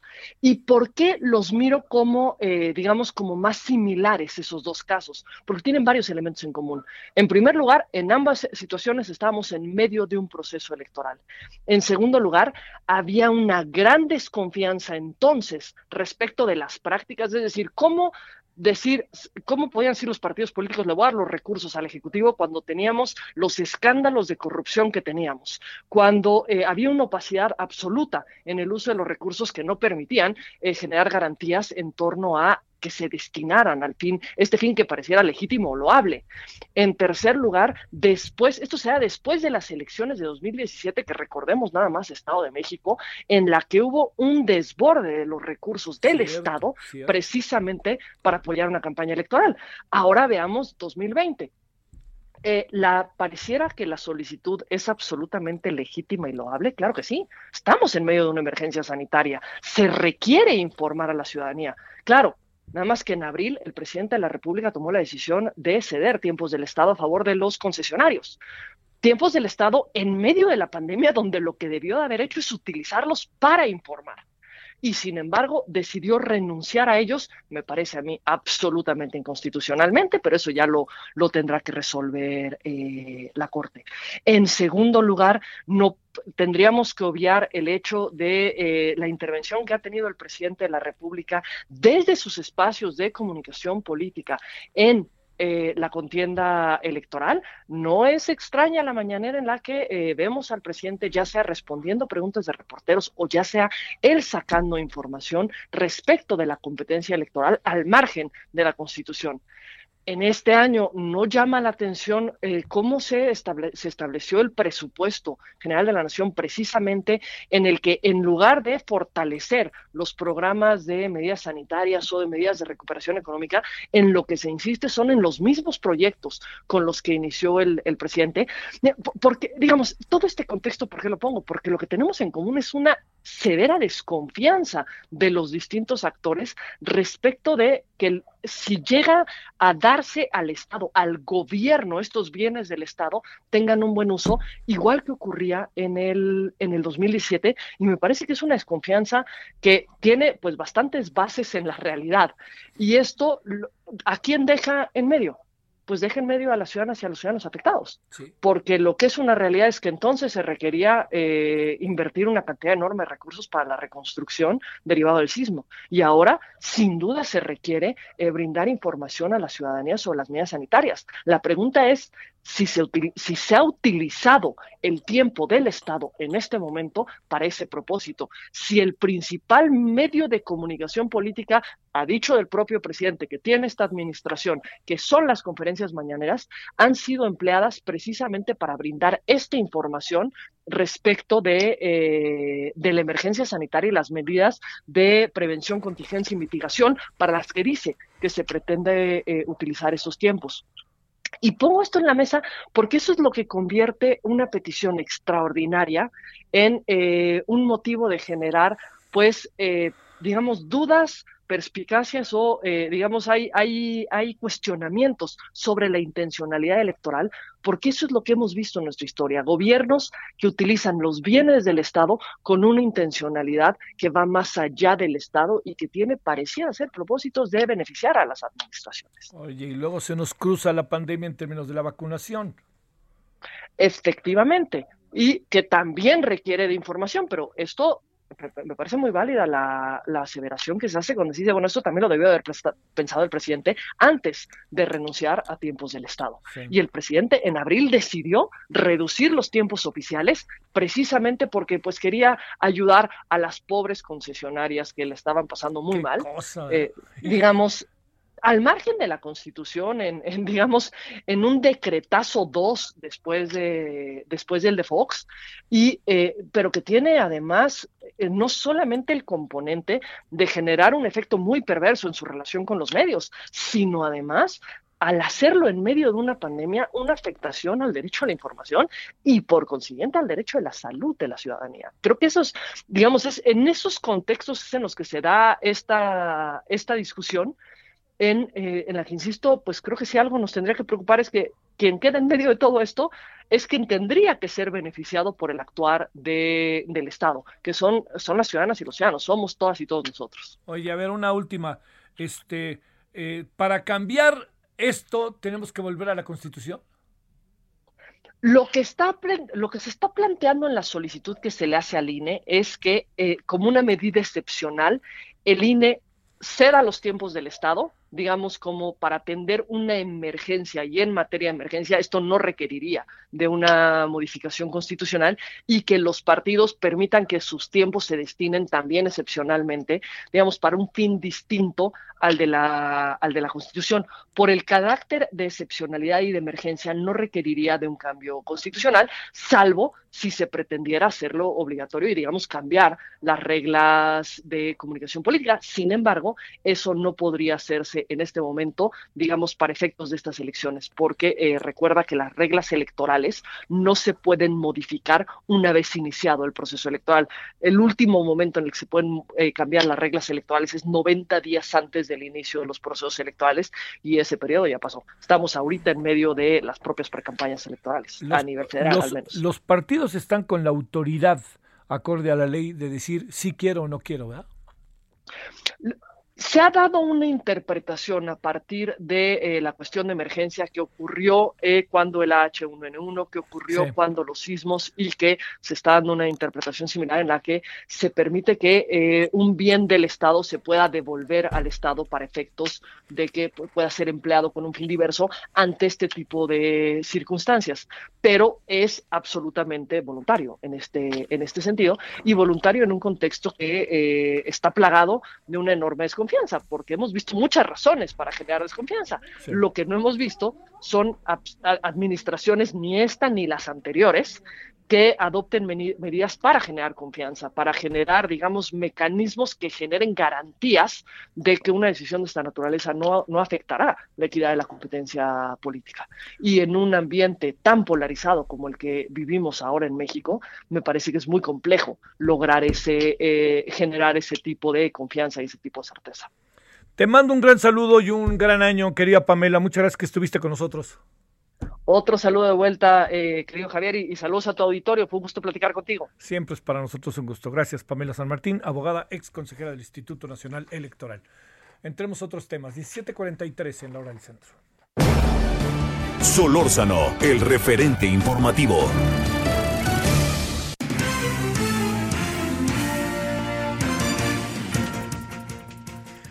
Verdad es que no está la relación, si usted alguna vez ha sido internado en un hospital o algún pariente suyo ha estado, hay una relación que se vuelve verdaderamente cercana. La del doctor o doctora, pero pues aparecen a las 6 de la mañana y a veces en la tarde, están así revisando, pero quien está con nosotros en cuerpo y alma son las y los enfermeros. Hoy es día de la enfermera y el enfermero y es por eso que uno dice, bueno, además, quienes están en primera fila las 24 horas son ellas y ellos. Y uno no sabe cómo agradecerles porque les toca a uno a las 3 de la mañana que, oiga, es que mire, mi paciente le pasa esto, si uno tiene la, posibilidad de quedarse y aparece la enfermera con la mejor cara, ¿eh? ni siquiera aparece con cara de dormida, así de fácil. Bueno, yo le quiero agradecer a Mayra Chávez Reyes, enfermera en el, en el Hospital Toxicológico de Xochimilco, en el Instituto Nacional de Pediatría, que esté con usted y con nosotros. Al tiempo, pues que la felicitamos de Año Nuevo y también la felicitamos por ser Día de la Enfermera. ¿Cómo estás, Mayra? Muy buenas tardes. Hola, muy buenas tardes, Javier. Aquí este, saludándoles. Muchas gracias por eh, esta breve semblanza, no nada más a mí, sino a todos mis compañeros que siguen dando todo un esfuerzo eh, enorme una carga de trabajo ante toda la pandemia y ante todo lo que estamos viviendo, porque una cosa es decirlo y otra hacerla, ¿no? Y llevarla a cabo. A ver, ahí te voy a decir, ¿cómo ha sido tu vida estos meses, más allá del Día de la Enfermera? ¿Qué ha pasado en tu vida? Oye, y te pregunto a ti, si tienes hijos, tus hijos, si tienes marido, si no tienes, tu familia, tu mamá, tu papá, ¿qué ha pasado en torno a ti en estos largos, largos meses de pandemia, Mayra? Bueno, antes que nada, eh, bueno, como enfermera nos dio miedo, pánico a todos. Yo creo que no fue, no fui la única. Enfrentarnos a, a una pandemia tan enorme y la falta de información y la ignorancia de toda esta parte de la epidemia eh, fue un medio, un, miedo terrorífico para todos, ¿no? Eh, yo tengo un hijo con discapacidad que pues finalmente me, me daba miedo enfrentarme a esta situación, que me pasara algo y dejar desprotegido a mi hijo, ¿no? Porque pues mientras tú vivas, pues tu hijo está al frente, siempre tú eres la cabeza, la número uno en él, pero cuando tú ya no estás, te dejan a la deriva, ¿no? Entonces es un miedo horrible, un pánico escénico terrible. Eh, la falta de material, que afortunada o desafortunadamente en muchos hospitales solamente nos dan dos cubrebocas, no son los ideales, cuando sabemos que hace falta muchísimo material, no nada más eh, de enfermería, sino médicos, eh, material básico como es el jabón, el alcohol, torundas, eh, equipo para canalizar ahorita que ha habido mucha falta de material como sedación, relajación mm, y cosas básicas para un paciente intubado, ¿no? Entonces son, son situaciones muy adversas que la gente cree que a lo mejor tú eres el culpable de no atender a su familiar, pero a veces en una situación que tú te podrías tardar 10, 15 minutos en canalizar a un paciente, pero sin material te tardas más tiempo en conseguirlo, eso nadie lo tiene como familiar, no lo tienes dimensionado. Y nosotras como enfermeras es bien difícil encontrar y conseguir el material adecuado para brindar una atención ideal. Son cosas muy difíciles que creo que no muchos compañeros lo, lo han podido sacar a flote y desafortunadamente, afortunadamente, seguimos en este barco, todos trabajando, pero muchos familiares no entienden nuestras posturas, ¿no? Sí, claro, claro. Además, la importancia de que estén auténticamente aislados, ¿no? Y que este no puedas a veces salir. Oye, y además con otra variable, Mayra, que, que te da coronavirus y si te interna en un hospital, la eventualidad de que puedas morir en menos de dos horas si entraste caminando es alta, ¿no? Sí, así es. Eso es lo que te decía. Estamos exponiendo nuestra toda nuestra vida ante muchas situaciones que, que a lo mejor tengo compañeras que están por contratos, incluso ayer veía una médico, una doctora que trabajó, bueno, estuvo con nosotros haciendo la residencia en centro médico. Ayer eh, nos reportaba que finalmente el hospital centro médico no le dio el bono COVID, ¿no? Más que una sola vez, cuando se supone que le tuvo que dar desde marzo hasta esta fecha el bono COVID. Y la amenazaron, la, le quitaron el derecho a la vacuna cuando ella tiene pacientes COVID, ¿no? Entonces hay muchas cosas que se han manejado dentro de los hospitales eh, que se deberían de ir arreglando y no se están arreglando, ¿no? Que deberían darles las vacunas la prioridad a las personas que están trabajando, ¿no? Las que están dando la cara cuando no se les está ni siquiera dando esa oportunidad de darles la vacuna, ¿no? Bueno, oye, ¿y por qué te dedicaste a esto, Mayra? Me encanta, mi trabajo me gusta. Yo estoy en el área de pediatría, eh, aparte estoy en un área de toxicología. Eh, trabajo en dos lugares por la necesidad económica. Ángel tiene autismo y las terapias no son nada baratas. Claro, sí, claro. Tuve que conseguir dos trabajos, Sí, sí. pero mi, mi profesión me ha sabido ayudar y dar todo lo que tanto he requerido yo como requiere mi hijo. Aparte de que brindamos una atención general a nuestros pacientes, sobre todo pues tienen los niños, eh, somos totalmente su compañía, eh, son muy nobles, los niños, la verdad es que trabajar con niños nos enseñan y nos brindan muchas cosas. Ellos son muy fuertes, más fuertes que un adulto, de verdad, mucho, muy resistentes. Nos enseñan a enfrentar las cosas más duras y trágicas con la mejor cara, ¿no? Y he aprendido mucho de ellos. Eh, algo que me ha gustado mucho es este aprender a valorar la salud, ¿no? Eh, yo veo a mi hijo, mi hijo tiene una discapacidad intelectual, ¿no? Y normalmente verlo y saber que él camina y se mueve me da mucho gusto. Es algo muy triunfante porque tengo muchos pacientes que no lo pueden hacer también, ¿no? Que están postrados por años, por toda su vida sentados sin poderse mover, dependiendo de sondas para poder comer, sondas para orinar y cosas como esas que mi hijo afortunadamente no requiere de tantas cosas y valorar la salud, hasta mi propia salud, ¿no?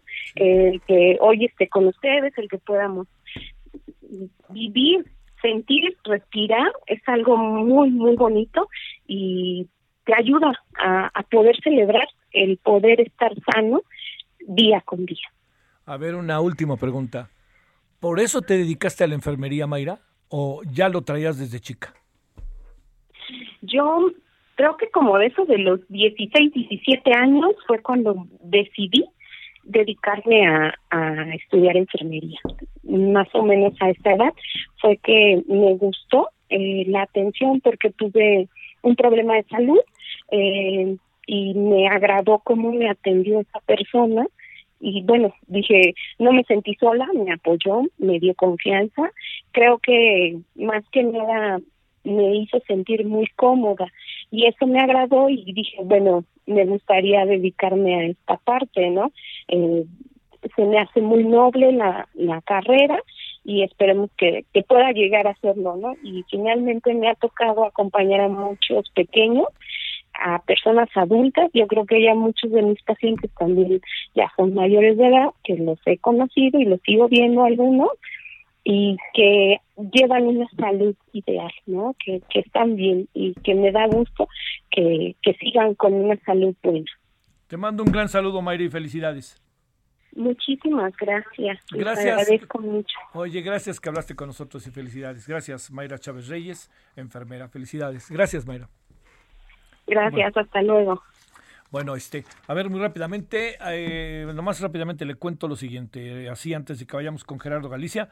Primero, que ya está bajo control la situación allá en el Capitolio y segundo, que Nancy Pelosi anuncia que la sesión de conteo de votos se retomará por la noche. Todo indica en el mismo Capitolio. En un momento le daremos los detalles o a las 21 horas que estaremos esperándole. Gerardo Galicia, ¿dónde andas, Gerardo? En la carretera federal México-Cuernavaca.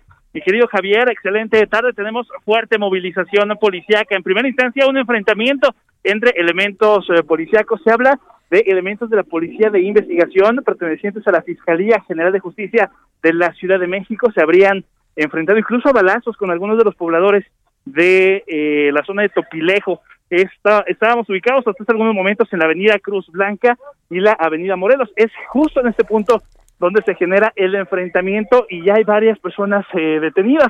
Esas personas han sido trasladadas al poblado de San Andrés Sotoltepec. Estamos sobre la carretera federal de México-Cuernavaca, muy cerca de la avenida 5 de Mayo. Tenemos a varias decenas de elementos policíacos, incluso patrullas subiendo eh, en sentido contrario, que manejar con mucha precaución para nuestros amigos que van a utilizar la carretera federal. Habrá que tomar en cuenta que la riña únicamente se sabe de manera extraoficial se genera eh, por un incidente al parecer de tránsito, no hay nada concreto y únicamente permanecemos a la espera de algún comunicado de la Policía Capitalina, ya sea de la Secretaría de Seguridad Ciudadana o Fiscalía, para saber qué es lo que aconteció en este punto. Por lo pronto, el reporte seguimos muy pendientes. Muchas gracias, Gerardo. Hasta el rato. Buenas noches. Buenas tardes. Hasta luego. Oiga, bueno, ya nos vamos. A las 21 horas en Hora del Centro, hoy varios temas. Obviamente los de Estados Unidos. Vamos a tener una mesa.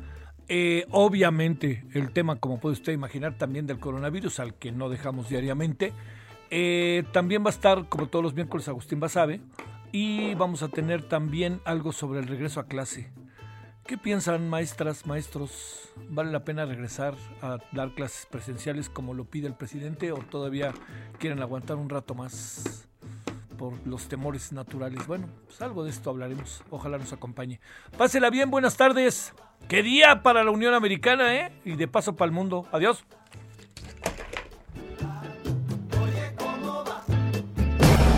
Hasta aquí, Solórzano, el referente informativo.